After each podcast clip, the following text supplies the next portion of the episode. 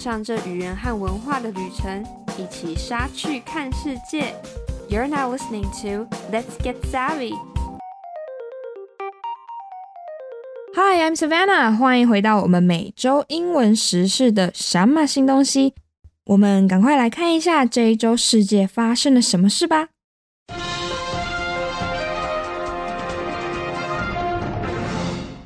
首先，一月八号，CNN 的报道，德国拘留了涉嫌策划恐怖攻击的伊朗公民。Germany detains Iranian national suspected of planning a terror attack. German police have detained an Iranian national on suspicion of planning a terror attack, authorities in the country said Sunday.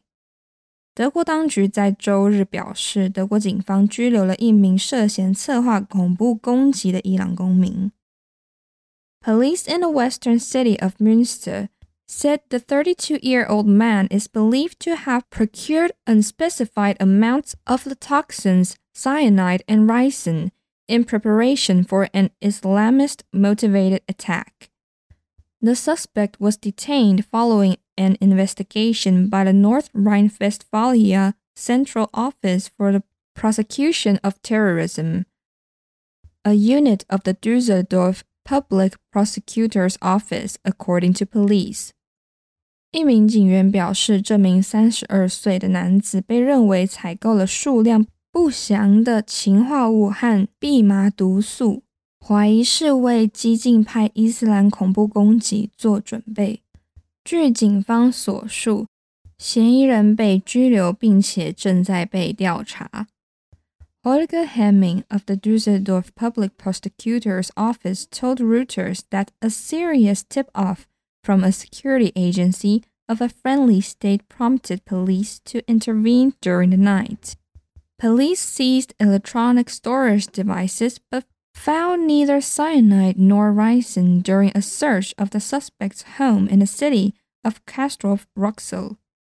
Hemming told the news agency. 杜塞多夫检察官办公室的 Hemming 告诉路透社，一个友好联邦的安全机构提供了重要线索，促使警方在夜间进行介入。他也告诉路透社，警方在搜查嫌疑人位于城中的家时，查获了电子储存设备，但是没有发现氰化物或者是蓖麻毒素。An investigation is ongoing, police said, adding that another person was being held over the case. Hemming confirmed the person detained was the suspect's brother, according to Reuters, and police said a decision on whether to issue an official arrest warrant would be made later. 警方表示，调查正在进行中，也补充还有一人因这起案件被拘留。根据路透社的报道 ，Hemming 确认被拘留的人是嫌疑人的兄弟。警方则表示，稍后将决定是否发出正式拘捕令。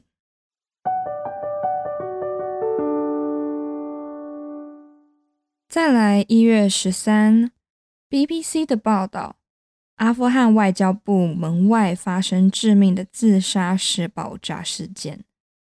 Afghanistan deadly suicide bombing outside foreign ministry. A suicide bomb attack outside the Afghan Foreign Ministry in Kabul has caused heavy casualties. Police said at least five civilians had been killed, but another Taliban official put the toll as high as 20. The local offshoot of the Islamic State group, known as the ISIS K, claimed it carried out the attack. 位于首都喀布尔的阿富汗外交部外发生了自杀式炸弹袭击，造成重大伤亡。警方称至少有五位平民丧命，但另一名塔利班官员称伤亡人数高达二十人。伊斯兰国的当地分支 ISIS-K 声称他们主导了这次的袭击。It comes after recent blasts targeting foreign interests.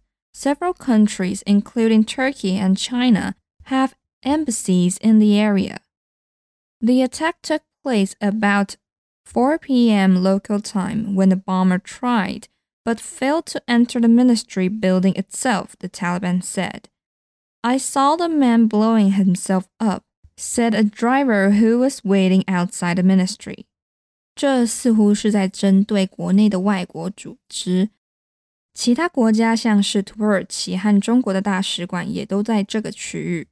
爆炸发生在当地下午四点左右。当时炸弹客试图进入外交大楼，但没有成功。在外交部外等候的司机说：“我看到那个人把自己炸死了。” The driver also told AFP that he saw a man holding a bag and with a rifle slung over his shoulder walk past. He passed my car, and after a few seconds, there was a loud blast.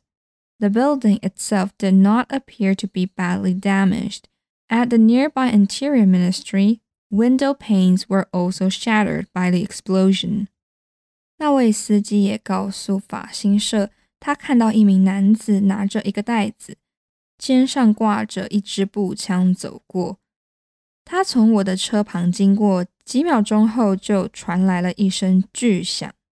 建筑物本身并没有受到严重的破坏，而附近的内政部窗户玻璃也爆炸震碎了。but the Italian humanitarian agency, Emergency NGO in Kabul, said it had received more than 40 wounded people, and the casualty numbers were continuing to rise. Kabul police described the attack as cowardly, adding in a statement that the perpetrators would be held accountable. ISIS K said in a post on Telegram that the blast killed at least 20 people.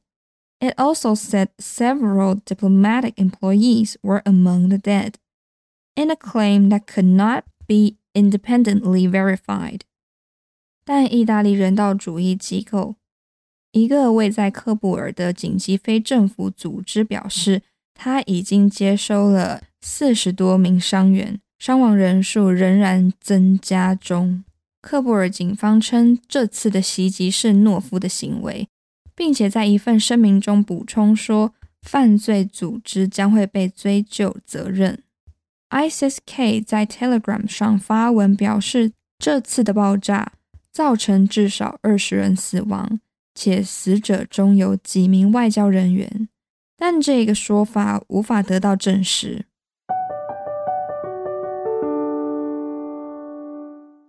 再来，同样发生在这一周的事情还有。一月十号，CNN 的报道：伊朗判处前总统女儿五年徒刑。Iran sentences daughter of former president to five years in prison. The daughter of former Iranian president Rafsanjani has been sentenced to five years in prison, her lawyer said Tuesday. 伊朗前总统拉夫桑加尼的女儿被判处五年监禁。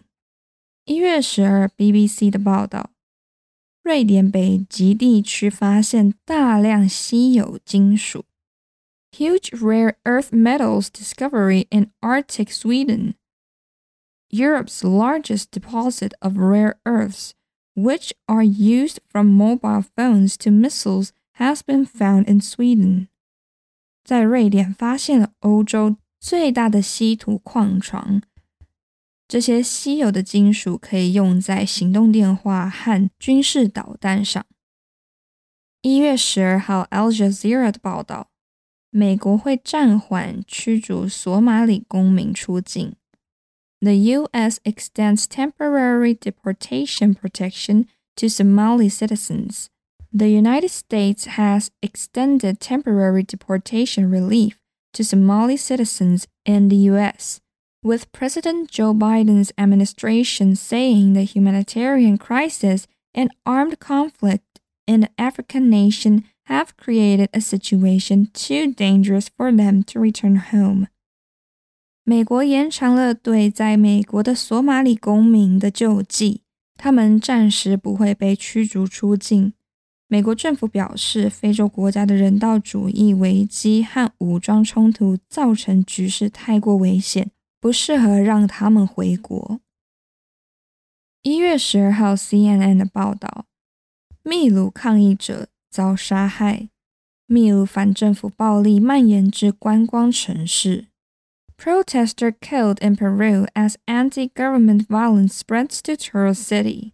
One protester has died and at least nine Peruvian police officers were injured in anti-government clashes in Cusco as officials in the tourist city put health facilities on red alert.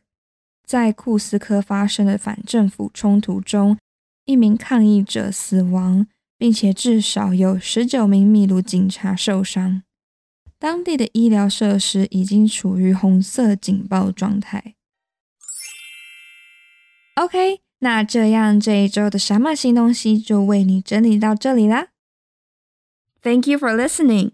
如果你喜欢我们的节目，欢迎持续收听，也可以到我们的 Instagram、Facebook 来多多认识我们哦。每周二是什么新东西 What's New 的更新日，周五上架的是隔周播出的文化笔记 Culture Express 和语言笔记 Smart Lingua。